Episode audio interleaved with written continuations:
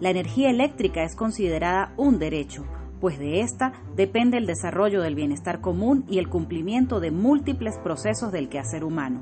Salud, trabajo, educación, alimentación, entre otros, dependen de la garantía de este servicio.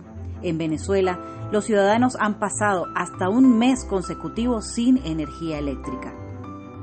Erwin Gómez, habitante del municipio Torbes, zona sur del estado Táchira, quiero denunciar los constantes cortes de energía eléctrica que se han presentado en mi comunidad en estas últimas semanas de cuarentena los cuales pasan de 400 horas reales de corte, haciendo imposible el día a día, lo cotidiano de las personas, del trabajo, de poder cocinar sus alimentos, porque eh, lo peor es que tampoco cuentan con gas doméstico para cocinar los alimentos. Ha sido una situación bastante precaria y queremos hacer una denuncia en referencia a este tema. Tú también puedes ser un defensor. Documenta, denuncia y difunde. Actívate por tus derechos. Funda redes construyendo tejido social.